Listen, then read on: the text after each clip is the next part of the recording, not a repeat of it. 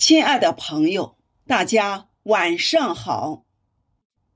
我是玉轮朗读者甜甜。中秋节是中国的传统文化节日，是一个具有深厚文化底蕴的节日，承载着人们对家人团聚、幸福美满的美好愿景。今晚。我为大家朗读爱卿的《我的思念是圆的》，用我的声音寄托对远方家人的思乡之情，期盼来平安、幸福、美满。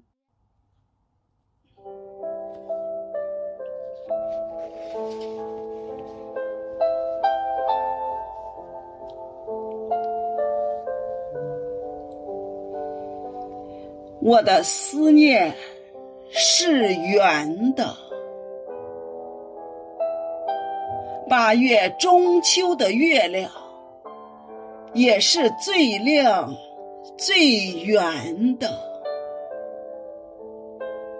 无论山多高，海多宽，天涯海角都能看见它。在这样的夜晚，会想起什么？我的思念是圆的，西瓜、苹果都是圆的，团聚的人家是欢乐的，骨肉被分割是痛苦的。